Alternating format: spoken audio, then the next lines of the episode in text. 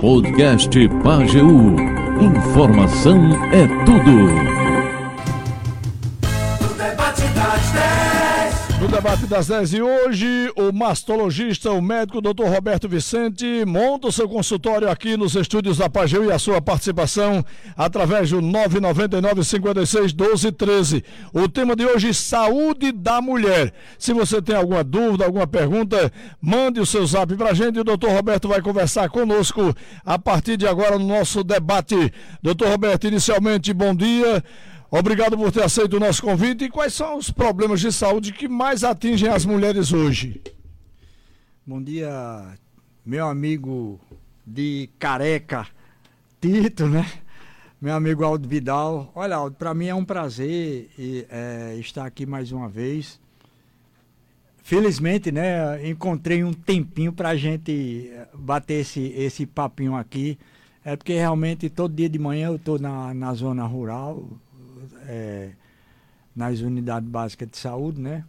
E hoje eu encontrei um tempinho, já, já fui lá, já atendi e, e vim para cá para dar entrevista, mas estou voltando para lá novamente. Não deixa de estar tá prestando é, serviço aqui também, né, doutor Roberto? Exatamente.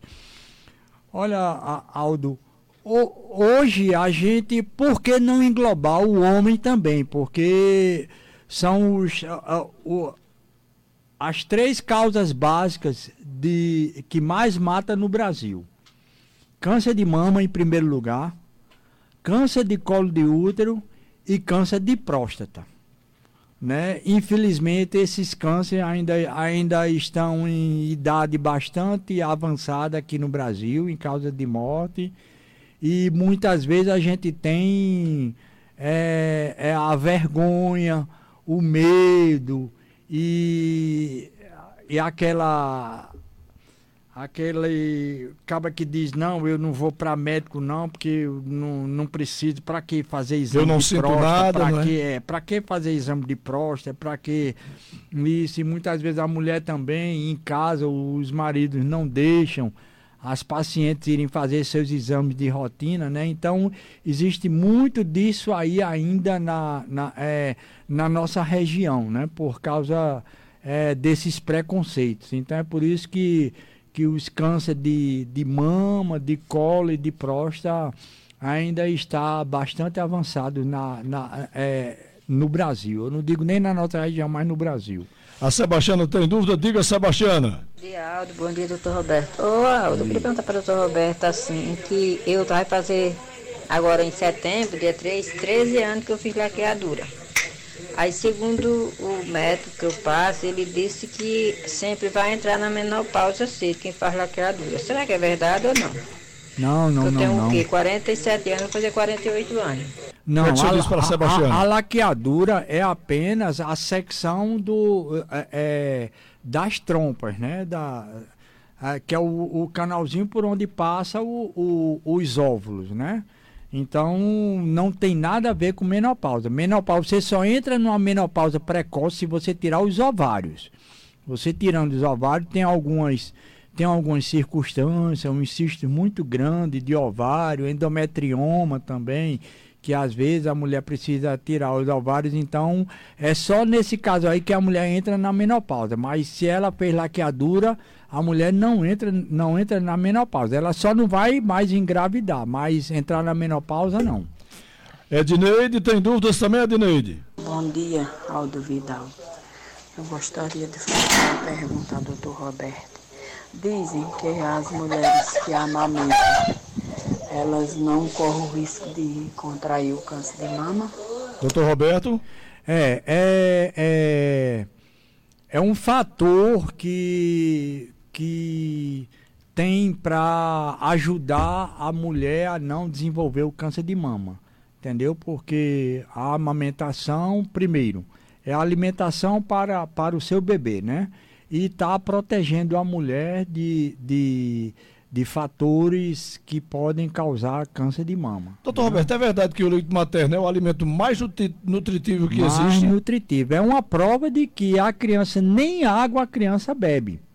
Né? É, minha esposa tem um sobrinho que completou um ano agora.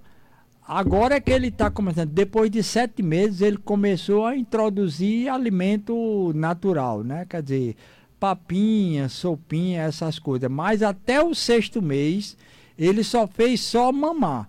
E não tomava água, não tomava outro tipo de leite, não, só o leite materno, porque o leite materno é um leite completo, é uma alimentação completa. Desde aquele primeiro colostro, que às vezes tem paciente que, que não gosta nem de dar aquele primeiro, é, aquela primeira secreçãozinha que sai pela, pe, pelo, pelo mamilo, né? Então, a, a, às vezes é um leite, dizem, é um leite é, mais grosso, é? É um leite mais grosso, mas é aquele leite que traz a, a, é, a os primeiros agentes imunitários para a criança, certo? É o leite, é, é, o que a gente chama de colostro. Então, o leite materno é o leite ideal para a alimentação da criança até os 6, 7 meses. Depois de 6, 7 meses, sim, aí pode começar a introduzir a, é, é alimentos naturais. Até onde também está falando? Bom dia, Aldo Vidal. Olha, Vidal, pergunta aí ao doutor Roberto, do meu lado esquerdo, no meu seio, do meu lado esquerdo, eu sinto tanta dor eu sinto uma dor assim, eu encaico assim, e aqui tá tudo dolorido, doído debaixo assim das minhas axilas, pegando minhas axilas.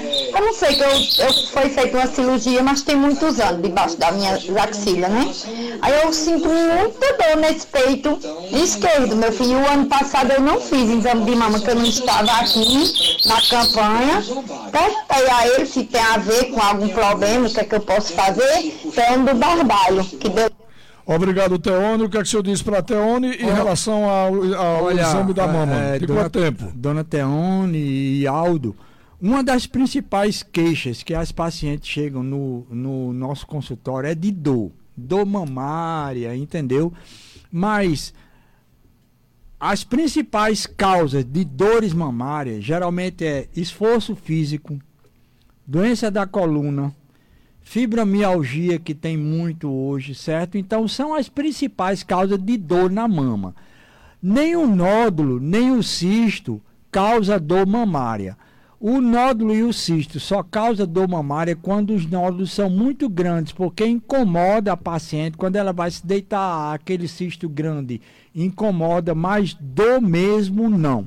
As principais causas de dores é, nas mamas são problema de coluna, a maioria das pacientes, quando chega com dor, eu pergunto, a primeira coisa que eu pergunto, a senhora tem problema de coluna? Ah, doutor, eu tenho problema de coluna e dói, então eu já vou matando a charada, entendeu? Então, tem paciente que trabalha com pegando muito peso, lavando roupa, pegando balde, essas coisas, então causa dor mamária. Certo? Então, é, é, esquecer que nódulo e cisto causa dor na mama. Não. O que causa dor na mama é problema de coluna, é fibromialgia, é pegar muito peso e outras coisas. Isso acontece muito, essa questão de pegar peso, mais com as mulheres da zona rural, né? Exatamente, exatamente. Maria dos Anjos. Bom dia, doutor Roberto. Ô, Aldo, eu queria saber aí, doutor Roberto, primeiro parabenizar, que eu já fiz cirurgia com ele, ele é um dos médicos mais conceituados aqui em Afogados, fiz uma cirurgia de mama foi um sucesso, graças a Deus. É, ele é um dos melhores médicos aqui de Afogados. Então eu queria parabenizar ele e queria perguntar a ele o seguinte: eu fiz uma esterectomia total. A partir daí, é, eu foi um sucesso também, estou bem, mas aí eu entrei na menopausa logo de cara, né? E estou sentindo muitas dores. Pensei que seria dores em varizes, essas coisas. Fui para a médica de, de veia, Porém, ela disse que não tem problema nenhum, mas sinto muitas dores na parte das pernas. Fui também no médico de osso. Ele analisou, disse que eu tenho reumatismo, porém as dores que eu sinto ficam aquelas, aquelas bolhas nas pernas. Aí eu não sei, eu queria se ele teria alguma coisa a dizer sobre isso. O que, é que o senhor diz para a Maria dos Anjos, doutor Roberto? É, em primeiro lugar, eu quero agradecer a Maria dos Anjos né, pelo, é, é, pelos elogios e realmente a gente a gente procura se atualizar, se informar, exatamente para oferecer o que tem de melhor na, na área de mastologia, né? E dizer para ela de que essas dores não tem causa realmente com a, com a cirurgia pélvica que ela fez. A cirurgia pélvica, a única dor que pode ocasionar é uma dor no local da cirurgia, que é comum durante algum tempo, um tempo logo após a cirurgia. Isso deve ser, como ela faz acompanhamento com, com o ortopedista, ela tem que procurar o ortopedista dela. Se ela tem bolha nas pernas, pode ser algum problema dermatológico, então ela tem que procurar o clínico, é, a, a, unidade básica de saúde, onde ela mora, para o médico avaliar e ver o que é que realmente ela tem para encaminhar. Mas não tem nada a ver com, com o problema da cirurgia. Entendeu? A cirurgia é, causa só dor local mesmo, mas dor assim nos membros inferiores, bolhas, outras coisas, pode ser algum problema vascular, pode ser algum problema reumático, então ela tem que procurar o médico do postinho para avaliar e encaminhar ela para o especialista. Os ouvintes seguem tirando suas dúvidas. Gracione Alves. Bom dia, Aldo. Bom, bom dia, doutor Roberto. Gostaria de saber de doutor Roberto. Eu tenho 42 anos, mas só que está com dois, mais de três anos que eu estou com mioma na parede uterina. É normal? Aí tive que botar um DIU. O que é que o doutor acha? Mas só que eu sinto muita dor. Obrigado e um bom dia. Graciane Alves, do centro. Doutor Roberto. É, os miomas são, são patologias praticamente é, é, que ocorrem na, na maioria das pacientes, né? Então a gente vê é, miomatose uterina, isso é uma coisa praticamente quase que normal, né? E esses miomas, eles, de, dependendo do tamanho dele, eles podem ocasionar dor. É, e os miomas, eles, eles têm que ser avaliados pelo ginecologista, porque quando a paciente entra na fase de, de pré-menopausa e na fase da menopausa, então geralmente esses miomas eles estacionam. A gente só indica cirurgia para miomatose uterina quando a paciente começa a sangrar muito. Quando ela começa a sangrar, às vezes o médico passa um anticoncepcional, passa o DIU, que pode ter sido o caso dela, que é para exatamente tentar estacionar a miomatose. Entendeu? Então é só esses casos aí que a gente pode indicar cirurgia no, no mioma. Só quando ele é muito grande, que causa compressão no útero, causa dor, o útero está muito crescido, então é que a gente pode indicar uma cirurgia. Mas se o mioma tá lá, a paciente está na perimenopausa, naquele período de 45, 50 anos, que é quando ela começa a ter irregularidade menstrual, exatamente para começar a entrar na menopausa, então geralmente esses miomas eles começam a, a, a estacionar. Então a gente só indica cirurgia na miomatose só quando ele está realmente ocasionando muito sangramento na paciente. Tereza Raimundo. Bom dia, Aldo Vidal. Aqui é Tereza Raimundo, de Bitiranga. Eu tenho um bisneto que ele tem um leite nascido. Ele não toma água, só é o leite materno. Aí a mãe dele diz, não, dona Tereza, os médicos mandam a gente dar só o leite materno, dá sede no bebê não. Aí eu fico assim, pensando que eu criei quatro filhos, eu dava água e dava o leite materno, né? Mas ela é a mãe, ela é quem sabe, não é? Tereza Raimundo, de Bitiranga. É, dona Tereza, isso é... é depende muito da criação, né? É, a gente sempre orienta a, a gestante, a puérpera, para ela só oferecer o leite materno, porque o leite materno é um alimento completo para a criança. Agora, se às vezes a mãe aperreia, a criança começa a chorar tudo, aí a mãe, infelizmente, começa a introduzir outros tipos de alimento, da água, dá um leite para tentar, porque a criança às vezes começa a chorar, então ela pensa que a criança está tá com fome, aí começa a oferecer outro tipo de leite, o que não é o ideal. O ideal é a criança amamentar até o sexto mês, porque como a gente diz, a alimentação, o leite materno é o leite mais completo que existe para a criança. A ouvinte está dizendo, doutor Roberto, que tem 39 anos e quer saber com quanto, quando é que pode fazer a mamografia a partir dos 40 anos. Pelo SUS, é, o SUS só autoriza a mamografia a partir dos 50 anos, infelizmente. Mas a gente preconiza a paciente fazer a mamografia a partir dos 40 anos.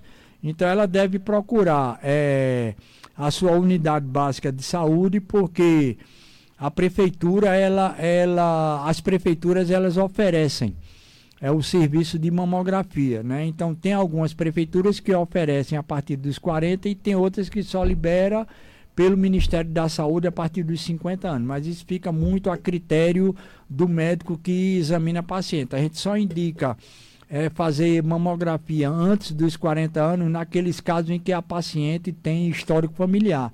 Teve a, a mãe, a, avó. a irmã, a avó, a tia. Então a gente indica a mamografia antes de 40 anos e pelo menos uma a partir dos 35 anos. Então, uma se a mamografia não der nada, é, indica a partir do é, é, com dois anos até entrar na fase de fazer a mamografia anualmente. Mas se ela não tiver histórico familiar, só a partir dos 40 anos. A ouvinte está dizendo: Bom dia, doutor Roberto. Fiz uma mamografia, acusou massa sólida na mama. Ela deve se preocupar? Olhe, toda mamografia que apresentar alguma anormalidade, ela nunca vai dizer se é um cisto ou se é um nódulo. A paciente sempre tem que fazer mamografia e ultrassom. Tem que ser os dois casados. Por quê? Porque muitas pacientes chegam para mim com a mamografia, só a mamografia, e dizem, ó oh, doutor, a mamografia diz que eu tenho um caroço aqui. É o quê? Eu digo, eu não sei. Essa tumora, essa, esse caroço pode ser um cisto pode ser um nódulo. Então, a gente pede a ultrassom para complementar. Aí sim, a ultrassom vai dizer se é um cisto ou se é um nódulo.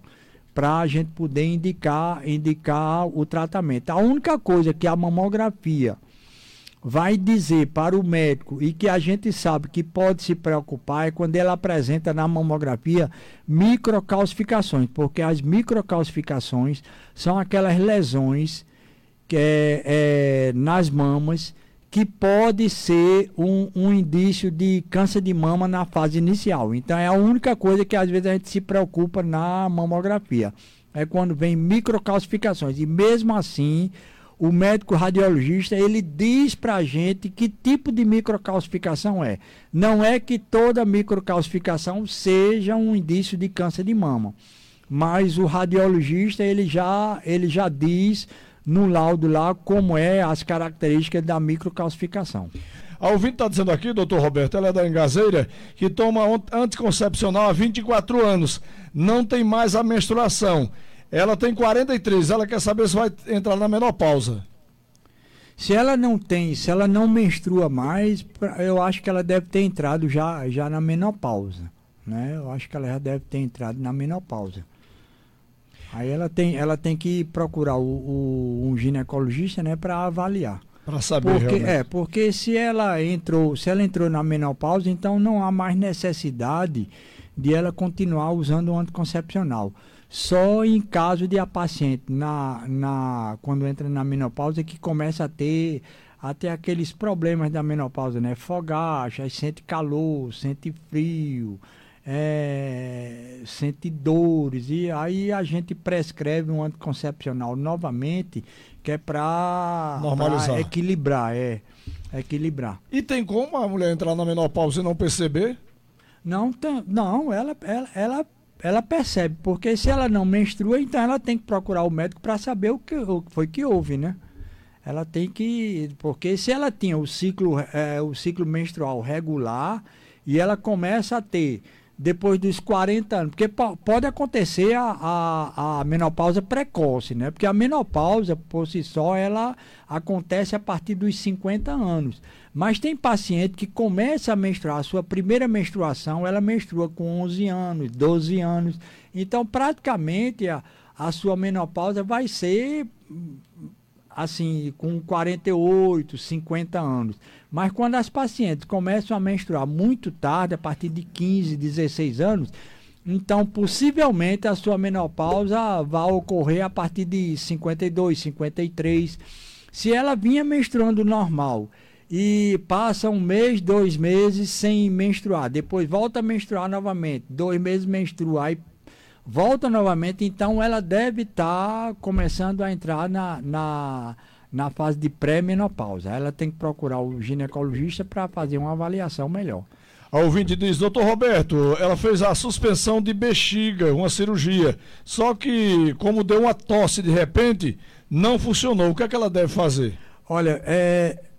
Porque a, a, a suspensão de bexiga ela tem várias técnicas, certo? Então, a, a maioria dos médicos aqui, quase que 90% dos médicos, eles utilizam uma técnica certo? E essa técnica pode acontecer de a paciente voltar a ter alguns sintomas novamente, entendeu? Porque a, a correção da incontinência urinária é exatamente isso, para que a paciente não, não apresente aquele sintoma de quando tosse, espirra, quando pega um peso, então ela fica se urinando. Então a correção da cirurgia é exatamente para evitar isso.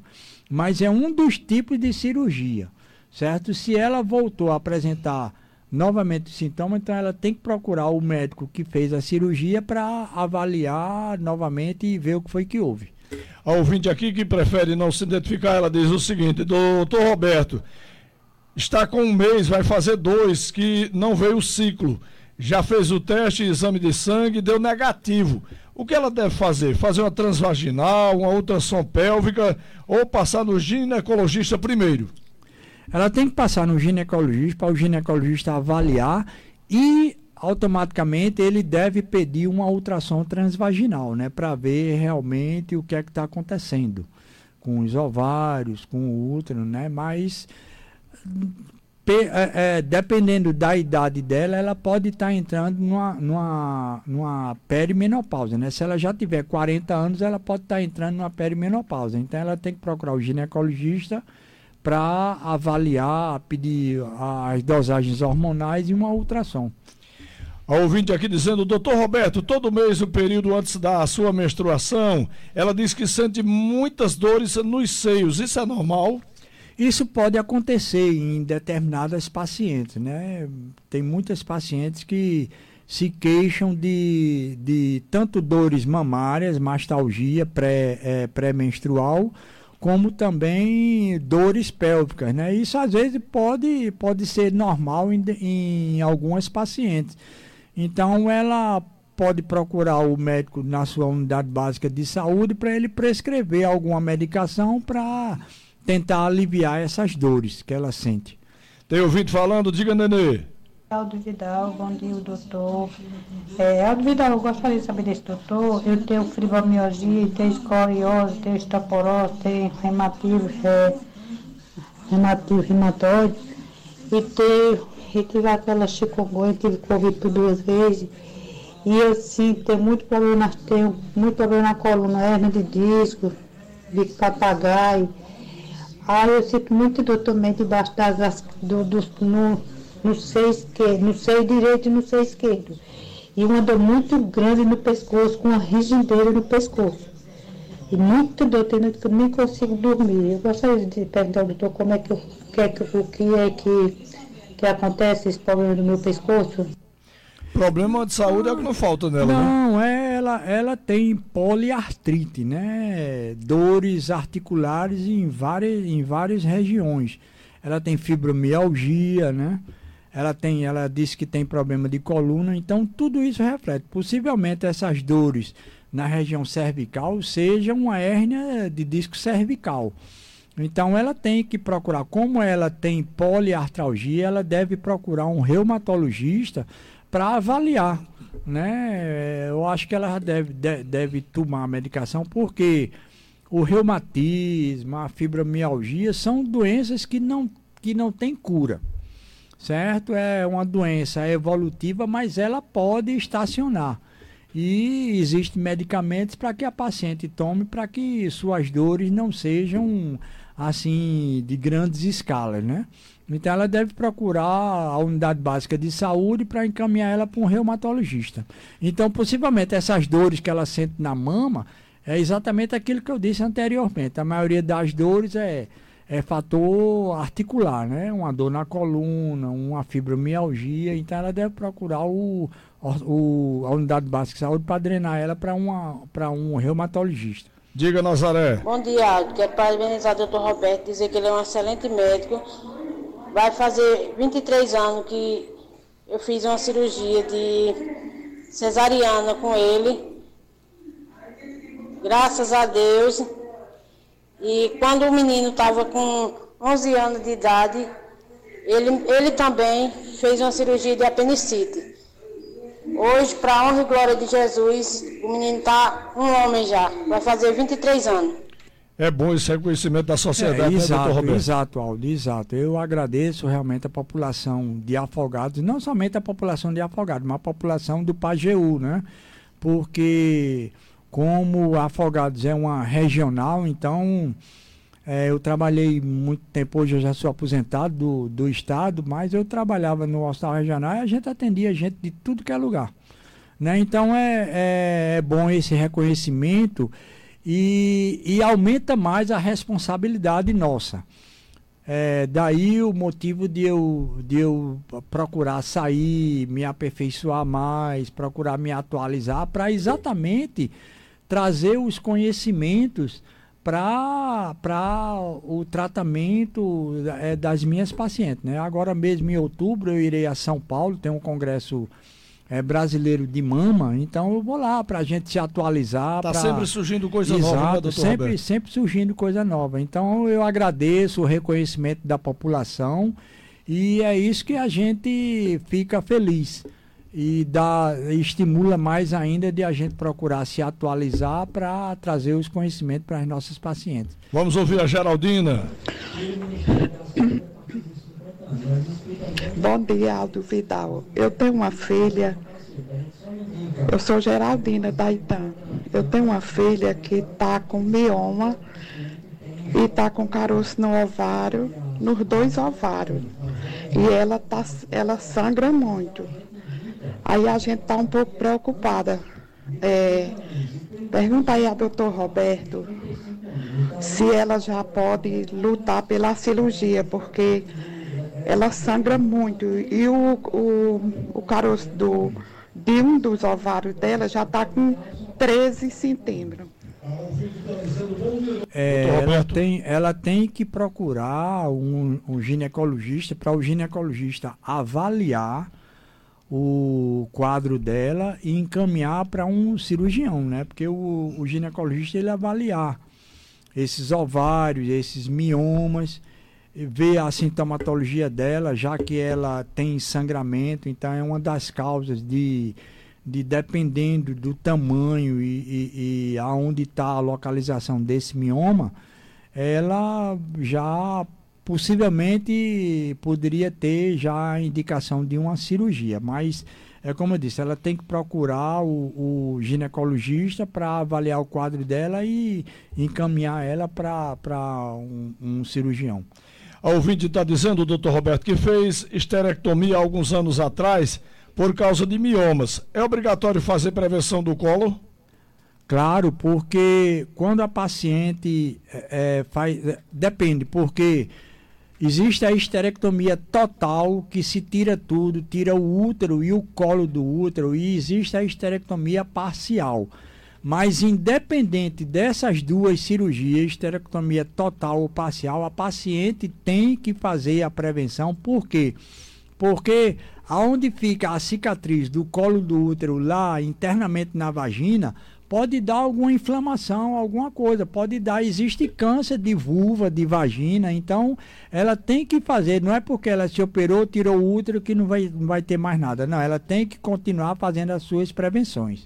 A ouvinte está dizendo que a mãe dela tem 76 anos, fez o exame de mamografia ano passado e não acusou nada. Ela tem que fazer agora com um ano? Tem que fazer com um ano. Tem que fazer com um ano para. Pra... E ela tem que fazer casada, mamografia e ultrassom. Ela tem que continuar fazendo seus exames preventivos, seus exames de rotina.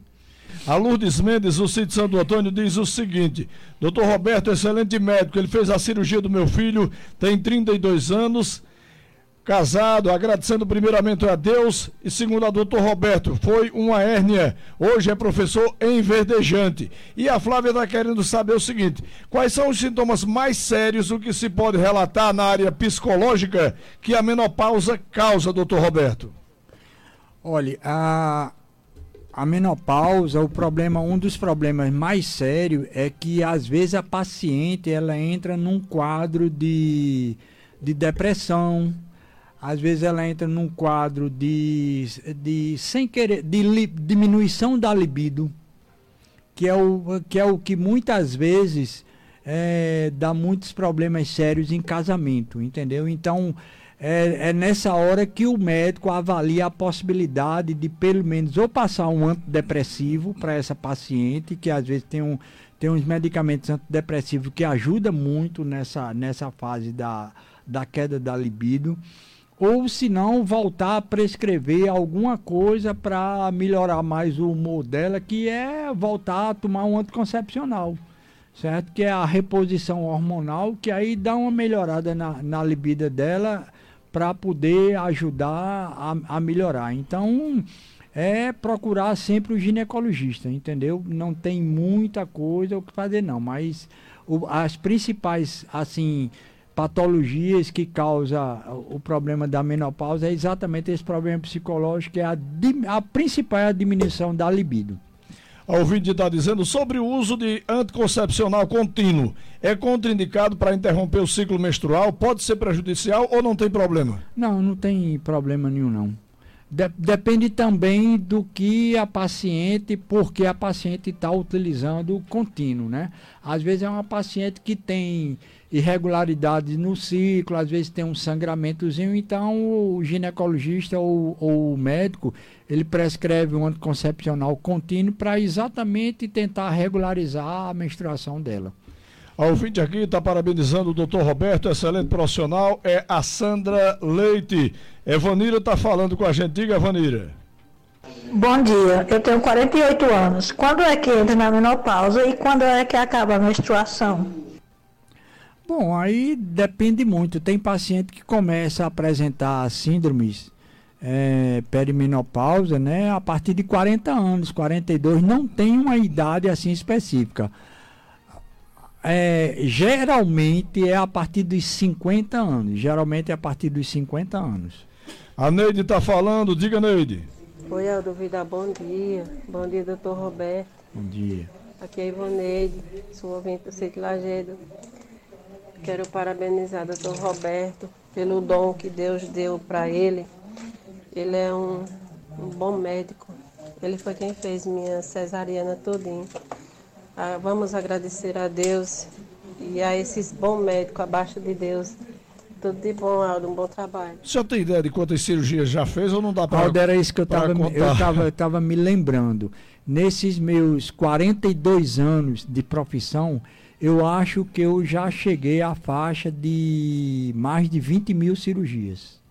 Mais de 20 mil cirurgias. Isso incluindo tudo, né? Cirurgia ginecológica, cirurgia geral, tudo. Cesárea, períneo, esterectomia, vesícula, hérnia, fimose, cisto de ovário. Então, é, eu não tenho catalogado, não, mas eu acho que chega em torno de 20 a 25 mil cirurgias. E é muita responsabilidade, doutor Roberto, porque se cometer um erro. Claro, é claro. para o resto da vida, né? Exatamente, exatamente. Ana Maria. Eu também quero saber, porque teve um tempo eu estava sentindo inflamação na urina, muito quente. Aí eu fui pro médico, paguei uma consulta na casa de, lá na casa de saúde. Aí não apontou nada, ele passou um ultrassom, eu fiz um ultrassom não, estava sentindo assim, a urina queimando. E muita dor por espinhaço. Aí passou o exame, paguei o exame lá no Maria do Carro, foi 68 reais e não acusou nada. Aí eu quero saber se isso é problema de rins ou de coluna. E eu já sinto calor também, eu tô que, é que o senhor diz aqui para é, Ana Maria? Isso às vezes as, as pacientes, quando elas começam a entrar na perimenopausa, elas começam a apresentar alguma sintomatologia urinária. E como a uretra da, da, da mulher é muito curta, também às vezes um, qualquer inflamaçãozinha de, da, da vagina, né, do, do colo, da vagina interna, então ela pode ter al, alguma inflamaçãozinha na, na uretra, né? Então, a paciente, quando ela entra na, na perimenopausa, ela pode começar a ter alguns sintomas urinários. mas não significa de que é, de que é alguma infecção ou não. Ela tem que procurar realmente o ginecologista. Às vezes ela faz exame e não dá nada. E é exatamente esse período da, da perimenopausa. Não vai dar para atender todo mundo, infelizmente. Para a gente fechar, o ouvinte está dizendo aqui que a filha dela está grávida de oito meses, está com infecção urinária. O que é que ela pode fazer além da medicação que está tomando? Não, nada. Ela tem que tomar a medicação para infecção urinária, porque a infecção urinária ela pode ela pode ocasionar de um parto prematuro, né? Vamos supor, a paciente, é, a previsão é de 39, 40 semanas para ganhar menino, mas ela pode, essa infecção urinária, se for uma infecção urinária muito grande, ela pode antecipar o trabalho de parto. Ela pode ter o menino aos 37, 38 semanas, ou mesmo antes de 36 semanas. Então ela tem que tratar e pronto. Doutor Roberto Vicente, muito obrigado por ter aceito o nosso convite para vir tirar as dúvidas dos nossos ouvintes aqui no debate de hoje. Muito obrigado e sucesso. Eu é que agradeço, Aldo. Então, sempre que eu puder, que tiver um tempinho é, na minha agenda, então é, é, um prazer sempre estar aqui com você. E eu agradeço imensamente a, a todos esses elogios que eu que eu recebi das minhas pacientes, né? E dizer que realmente é um motivo de muito orgulho e aí me dá, aumenta mais a minha responsabilidade e aí aumenta mais o meu incentivo de sair para estudar, para ir a congresso, exatamente para isso, para que a gente possa é, é, é, trabalhar com a população da melhor maneira que a gente, que a gente pode oferecer. E é final do nosso debate de hoje. Debate das 10.